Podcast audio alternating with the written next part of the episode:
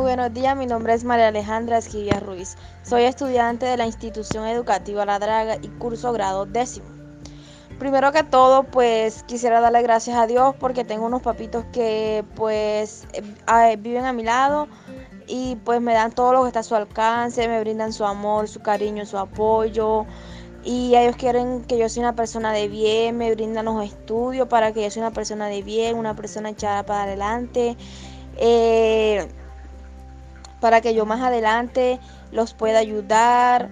Eh, pues ellos siempre me han estado apoyando para que yo siga adelante. Pues afortunadamente ellos están viviendo conmigo, con mis hermanas.